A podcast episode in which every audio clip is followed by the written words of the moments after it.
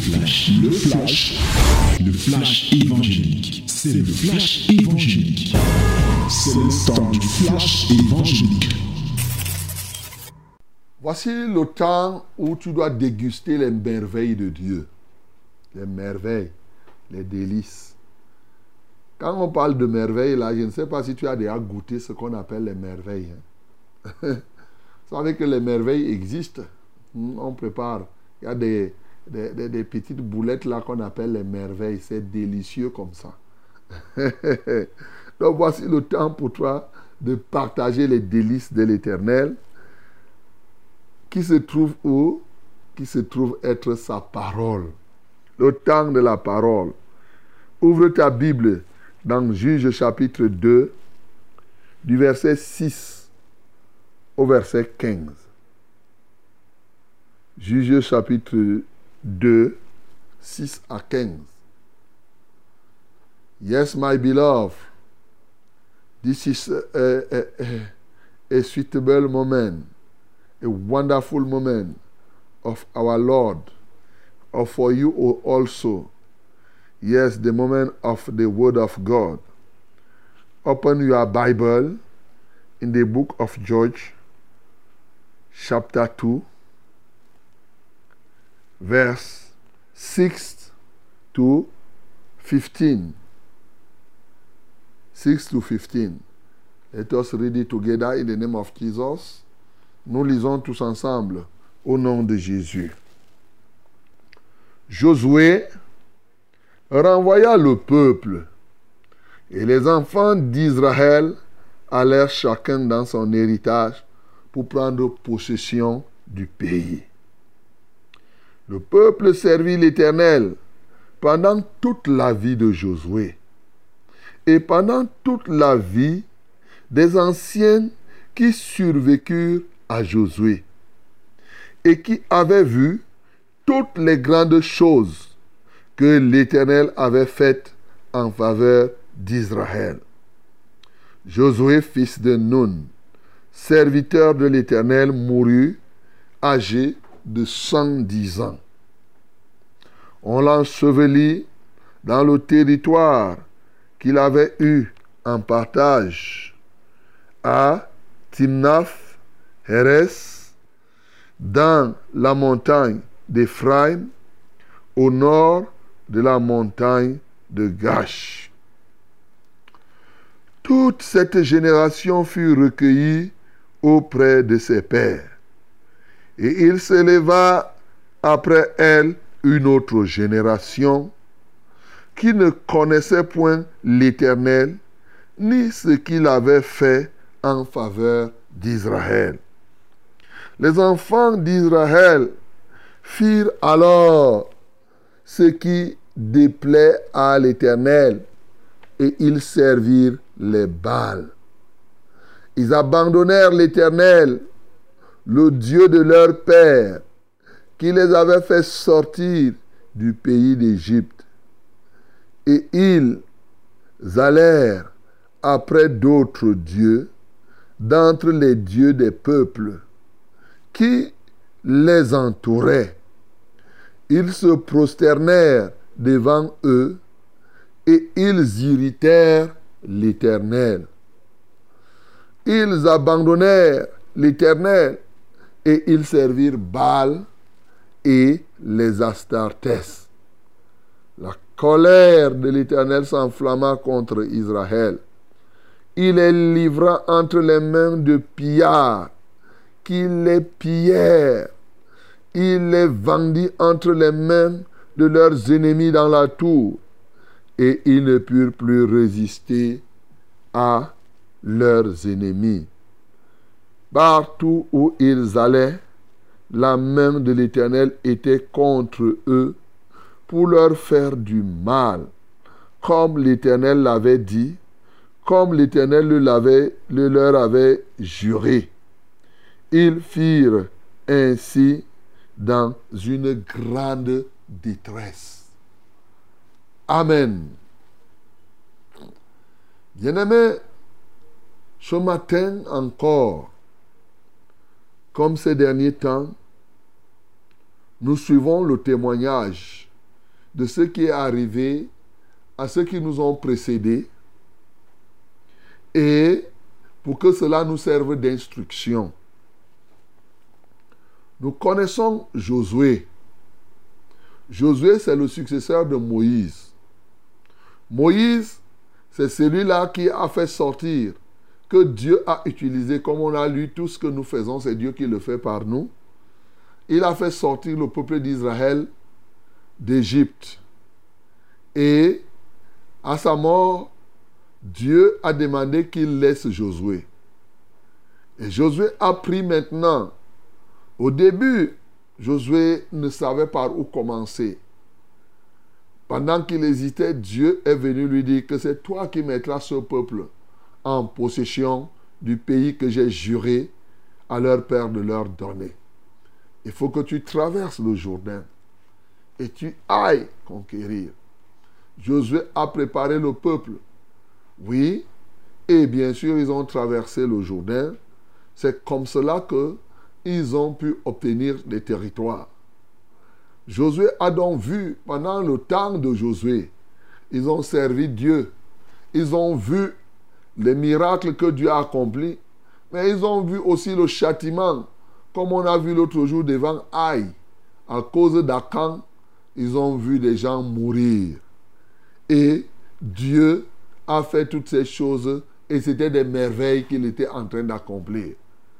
Oui, Josué a vécu pendant 110 ans. Et le voilà, il est mort. Et après lui, il a des anciens qui l'ont connu, qui ont survécu après lui. Ceux-là, puisqu'ils avaient été avec Josué, à la mort de Josué, ils ont continué à servir Dieu. Sauf que, après eux, à certain temps, il y a eu une rupture. Ce n'est plus aller de génération en génération. Une génération est venue et elle ne s'est même pas préoccupée de comprendre le Dieu qui, les a amenés là où ils sont. Cette génération a abandonné Dieu, le vrai Dieu, et cette génération s'est livrée à servir le Dieu de ceux qui les, les dieux de ceux qui les entouraient. Et les dieux de ceux qui les entouraient s'appelaient les Baals. Et Baal et Astartes. Et vous voyez, c'était terrible. Alors, maintenant qu'ils ont servi Baal, vous savez, Baal, on parle de Baal, mais pour comprendre Baal, l'une des choses que Baal aime beaucoup, c'est le sang le sang, boire le sang. Je le sais comment, mais c'est écrit dans la Bible, dans le livre des rois. Souvenez-vous que lorsque le défi a été fait par Élie, oui, il était question à ce peuple de choisir qui ils doivent servir, les 450 prophètes de Baal, et lui, il était là. Ils ont invoqué Baal ils ont fait tous les sacrifices. Baal ne venait pas. Le top niveau du sacrifice qu'ils ont fait, c'était de donner le sang. Ils étaient convaincus que en apportant du sang à Baal, Baal va réagir par le feu. Voilà. Donc, euh, ils ont servi les enfants d'Israël en ce temps-là, dans cette génération, se sont mis à servir les dieux des populations, des gens qui sont autour d'eux, notamment les balles. Et donc, ils contribuaient à tuer, ils contribuaient à faire du mal, ils contribuaient à offrir des faux sacrifices. Mais non seulement ça, il y en a qui servaient Astartes. Astartes, c'est ce Dieu dont l'adoration consiste à avoir beaucoup de rapports sexuels. C'est le Dieu du sexe. Hmm. Tu as compris? C'est-à-dire que pour servir à Astartes, nous, on se tient ici, on adore Dieu, on bénit Dieu en marchant. Pour que Astartes soit content, c'est ce Dieu qui, donc, pour que tu l'adores, il fallait avoir, il fallait être prostitué. Il fallait avoir tellement de rapports sexuels, tellement de rapports sexuels. Voilà. En ce temps-là, et on disait que tu étais en train d'adorer Astartes. Voyez ce à quoi les enfants d'Israël s'étaient livrés. N'est-ce pas horrible? N'est-ce pas horrible, mon bien-aimé? Pourtant, Dieu leur avait déjà dit depuis Moïse, c'est vrai que la génération de Josué était passée. Celle qui a survécu a continué. Mais la parole de Dieu, l'herbe sèche et bien sûr la, la fleur tombe. La parole de Dieu demeure éternellement. Dieu avait déjà dit, par exemple dans Deutéronome chapitre 6 au à partir du verset 13, Tu craindras l'Éternel ton Dieu, tu le serviras et tu jugeras par son nom. Tu jureras par son nom. Vous n'irez point après d'autres dieux, d'entre les dieux des peuples qui sont autour de vous. Alléluia. Vous n'irez point après d'autres dieux, d'entre les dieux des peuples qui sont autour de vous. Voilà ce qui a été dit. Il dit, car l'Éternel, ton Dieu, est un Dieu jaloux au milieu de toi. La colère de l'Éternel, ton Dieu, s'enflammerait contre toi et il t'exterminera de, il t'exterminerait de dessus la terre. Hmm. Voilà. Donc, si vous partez chercher, adorer d'autres dieux, la colère de Dieu va descendre sur vous et bien entendu, ce qui va se passer, c'est qu'il va vous exterminer, c'est-à-dire qu'il va vous tuer. Il va permettre que vos ennemis prennent le dessus sur vous. Voilà pourquoi ceux-ci, comme ils allèrent vers faux dieux, cela a irrité l'Éternel. La colère de l'Éternel s'enflamma contre Israël. Il les livra entre les mains des pillards qui les pillèrent. Il les vendit entre les mains de leurs ennemis dans l'entour et ils ne purent plus résister à leurs ennemis. Partout où ils allaient, la main de l'Éternel était contre eux pour leur faire du mal, comme l'Éternel l'avait dit, comme l'Éternel le leur avait juré. Ils furent ainsi dans une grande détresse. On comprend, mon bien-aimé, ils n'ont pas suivi Dieu. Mais ils connaissaient que Dieu, parce qu'on dit comme l'Éternel le leur avait dit. Ça veut dire que ces gens-là connaissaient bien que ce qu'ils devraient faire, c'était de ne pas aller vers les dieux de ceux qui les entouraient. Mais ils ont tout au moins fait, ils ont eu le toupet de faire le contraire de ce que Dieu a demandé. Et c'est là justement où il y a eu le mal. Dieu les a livrés à l'extermination. Dieu les a livrés véritablement à l'opprobre, de sorte que les ennemis d'Israël sont devenus plus forts qu'eux. On les pillait. Leurs ennemis les tuaient. Ici, la Bible ne nous précise pas combien de personnes sont mortes. Mais il y a eu des morts. Il y a eu des gens qui ont connu toutes sortes d'atrocités, toutes sortes d'œuvres mauvaises. À cause de quoi? À cause du péché. Bien-aimé, tu te souviens que le fil conducteur de notre méditation, c'est que le péché est un poison. Le péché tue. Le péché, c'est un danger. Peut-être tu n'en étais pas encore convaincu. Peut-être que tu es convaincu depuis. Mais je te donne encore des éléments pour que tu ne blagues pas avec le péché. Bien-aimé, lorsqu'on regarde cette parole, on comprend que ce qui s'est passé en ce temps peut être la même chose aujourd'hui. Ça peut être ce qui te concerne, bien-aimé. Quand moi je lis cette parole, la première chose qui est venue dans mon esprit, c'est que, hé Seigneur, quand Oman sera parti, que deviendra les générations d'après lui Je vous assure, c'est monté dans mon cœur comme ça. Et si Omban part, ceux qui auront vécu avec Omban, est-ce qu'ils vont même tenir comme ceux qui ont vécu avec Josué? Ça, c'est le premier point. Et si eux, ils parviennent à servir Dieu, comme je crois qu'ils le feront, jusqu'où irait donc cette continuité? Si déjà les gens n'ont pas pu continuer avec quelqu'un comme Josué, les descendants de Josué, à un moment, il y a eu rupture. Je me suis posé la question, comment cela se passera-t-il? Bien-aimé, de génération en génération. Nous vivons justement une époque où lorsque les pères s'en vont, les enfants ont de la peine à continuer à faire l'œuvre de Dieu.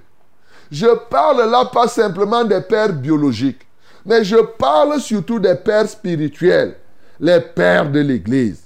Devant nous, nous regardons comment, par exemple, les gens, beaucoup de communautés qui étaient chrétiennes, beaucoup de communautés qui étaient dans la saine doctrine, lorsque les pères, ce que Dieu a utilisé au départ dans ces communautés, lorsqu'ils sont partis, les gens ont tout changé. Et, mes bien-aimés, tu peux être là, tu m'écoutes maintenant. Ils ont dit que ça, c'était la chose de leur Père. Bien-aimés, nous avons connu ici l'enseignement de cela lorsqu'on lit l'histoire de l'église de ce pays. Je parle même d'abord même du pays qui s'appelle le Cameroun. Ce qui se prêche aujourd'hui, ce que nous voyons là, comme je décriais hier, au commencement ici, ce n'était pas comme ça. Quand je parle de l'Église, je parle de l'Église telle que Dieu veut. Ce n'est pas les simulacres de choses. Non.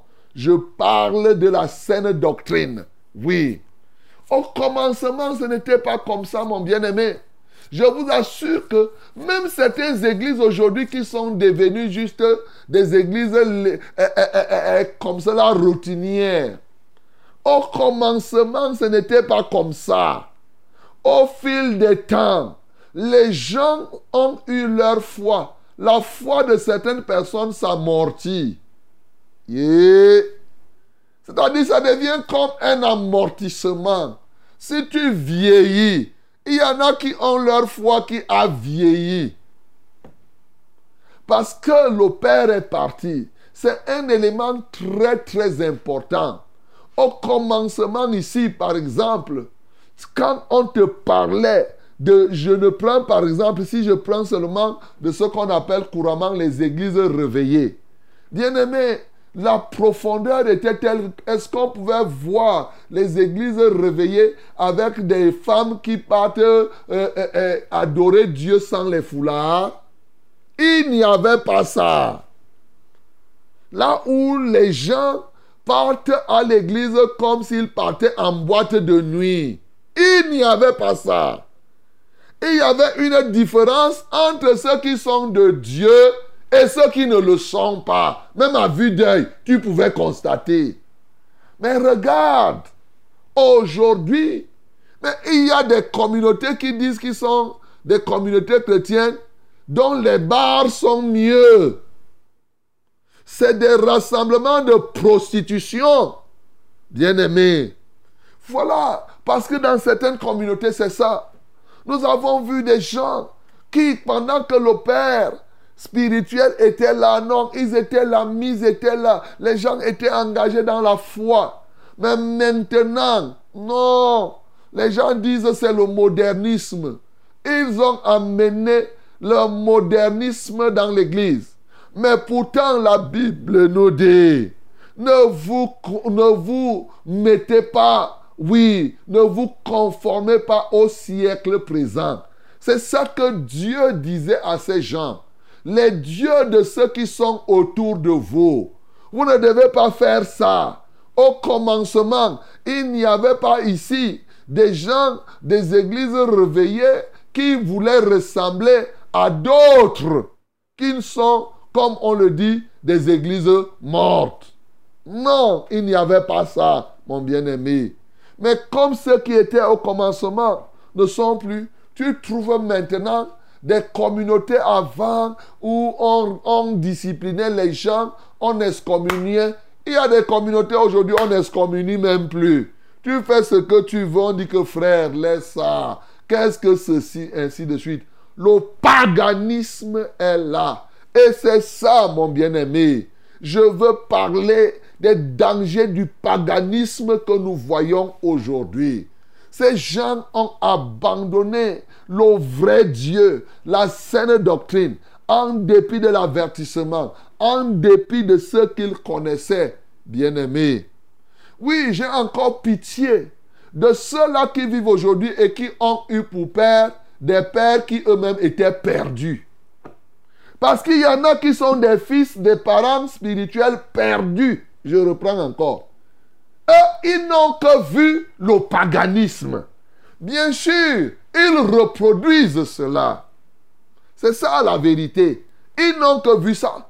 Puisque les, les, fausses, le paganisme, hein, entre ici, vers les années 80, c'est là où les gens ont commencé à faire. Ils ont fait un tour là au Nigeria, et à gauche et à droite, il y en a qui prêchaient comme si c'était une révélation qu'ils rassemblent les gens. Je n'ai pas envie de citer seulement les noms. Il fait la campagne de défoulement des gens, c'est-à-dire, non, de défoulardisation. Défoulardisation. Si le mot là n'existe pas, mettez ça dans l'encyclopédie d'Ombang, défoulardisation. C'est-à-dire que la campagne de défoulardisation, c'est qu'ils disent que la bonne nouvelle, c'est que enlevez vos foulards. Et les gens criaient, les gens faisaient comme cela. Voilà le paganisme. Ils faisaient comme s'ils ont eu la révélation. Et c'est comme cela que l'Église est entrée dans le tourbillon. Bien-aimé dans le Seigneur, mon cœur gémit, mon cœur soupire. Je me pose des questions. Pour nous autres qui avons choisi de marcher dans les anciens sentiers tels que Jérémie le dit, rester comme ça doit être au commencement. On se pose des questions. Pourrions-nous avoir des descendants à perpétuité? Oh, voilà le défi que nous avons. Mais écoutez très bien. Vous qui m'écoutez là, si par hasard vous arrêtez de faire ce comme Dieu a traité ceci, vous serez traité de la même manière. Peut-être il y en a même qui blaguent, qui même à l'heure actuelle, en nous écoutant, continuent à aller servir les dieux de ceux qui vous entourent. C'est-à-dire que les, dieux du monde, la mondanité, c'est de ça qu'il est question pour nous ici, pour parler terre à terre. Aujourd'hui, les églises veulent se conformer à ce qui se fait dans le monde. C'est le monde vraiment, c'est la vie en l'envers. Ça, il faut le dire. L'église, c'est la colonne de la vérité, c'est la lumière. C'est l'église qui doit montrer au monde comment le monde doit marcher. Mais non, maintenant, les gens, eux, ils partent copier le monde et ils amènent les méthodes du monde. Ils amènent ça dans l'église. Bien-aimé, tu m'entends? Est-ce que tu es déjà même victime de cela? Est-ce que toi-même tu es le propagateur, le, le, prolongement du monde Et oui, le monde prend, prend des pas, prend des, des, des, des proportions inestimables, même dans les églises que nous appelons nos églises où il y a la saine doctrine, les gens s'efforcent à y amener la mondanité, mon bien-aimé. La mondanité. Les gens se battent. Oui, je connais des serviteurs qui eux-mêmes, dans leur cœur, ils ne veulent pas que ça se passe comme cela. Je me souviens, elle m'avait dit que frère, on va faire comment? J'ai dit, on va faire comment, comment? Si tu ne fais rien, c'est ta responsabilité. Et oui, tu dois faire quelque chose au prix de n'importe quoi. il n'y a rien à faire. Pas de compromission. Je vais dire à quelqu'un, toi là, tu as suivi la saine doctrine. Si tu n'amènes pas le peuple, je parlais à un serviteur responsable d'une communauté, et oui, une grande communauté, je lui ai dit que si tu ne fais rien, tu répondras de cela. Tu ne peux pas me dire non, quand on fait, les pasteurs te faire, on va faire comment, on va faire comment que quoi. Mais on doit faire ce qu'on doit faire. Il n'y a rien à faire, que on, on ne peut pas faire le contraire. Donc mon bien-aimé, aujourd'hui, ma prière, c'est que nous puissions servir Dieu pour que de qu'il n'y ait point de rupture dans la saine doctrine. Oui, ça c'est notre défi pour nous autres. Comme j'avais dit une fois, influencer les générations présentes et les générations futures. C'est ça, ce de génération en, en génération. Voilà la pensée que nous devons avoir. C'est toujours servir Dieu.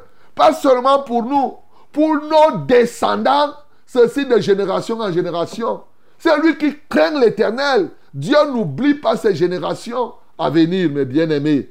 Nous devons avoir cette crainte de Dieu jusqu'à ce que nos générations, de génération en génération, que ce que je vous prêche là, quand je vous parlais hier des choses de Jézabel, que véritablement Jézabel soit toujours mise à nu. Mais toi qui m'écoutes, tu es lancé dans le service, tu t'es engagé, tu parles de Jésus, Jésus, Jésus, tu danses Jésus, tu fais ceci. Mais quand on voit ta vie, tu vis exactement comme un mondain. Sache une chose, Dieu te dit en bonne et due forme, sache que la main des pillards se pose sur toi. Si elle ne s'est pas encore posée sur toi, la Bible dit que Dieu vendit. Il te vend. Il vend là, là, là, là. C'est-à-dire que il refuse que tu sois appelé son fils et il te livre à Satan. Satan te récupère. Bien-aimé, lorsque tu décides là que toi, tu vas t'opposer à la volonté de Dieu, Dieu va respecter ton choix. Dieu va respecter ton choix de ne pas marcher comme il le veut. Mais sache une chose, as you sow, so shall you reap. Comme tu as sémé, ce que l'homme aura sémé, il le moissonnera aussi. Tu es conséquent de tes choix. Et alors ce qui va arriver, c'est que effectivement, les ennemis d'alentour, oui, vont te malaxer jusqu'à la mort. Aucune résistance. Tu ne pourras pas résister, mon bien-aimé, parce que tu as connu la vérité. Tu as connu ce qui est bon, mais tu as décidé de faire ce qui est mauvais. Sache que là, tu es en train de t'empoisonner jour après jour.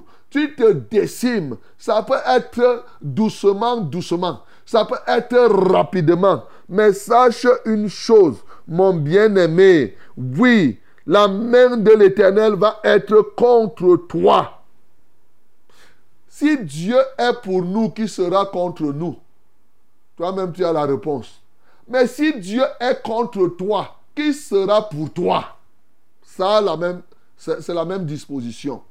Aujourd'hui, tu te bats à mettre Dieu contre toi. N'est-ce pas ça le drame? Bien-aimé, je te le dis, non pas pour te condamner. Je te le dis effectivement pour que tu te répandes. Car c'est pour cela que Jésus-Christ est mort. C'est pour cela qu'il est venu effectivement. Pour que tu crois en lui. Que tu sortes du paganisme. Et que tu puisses marcher totalement dans la doctrine pure du Seigneur. Afin d'hériter la vie éternelle. Que le nom du Seigneur Jésus-Christ soit glorifié. C'était C'était le flash, le flash évangélique. C'était le flash évangélique.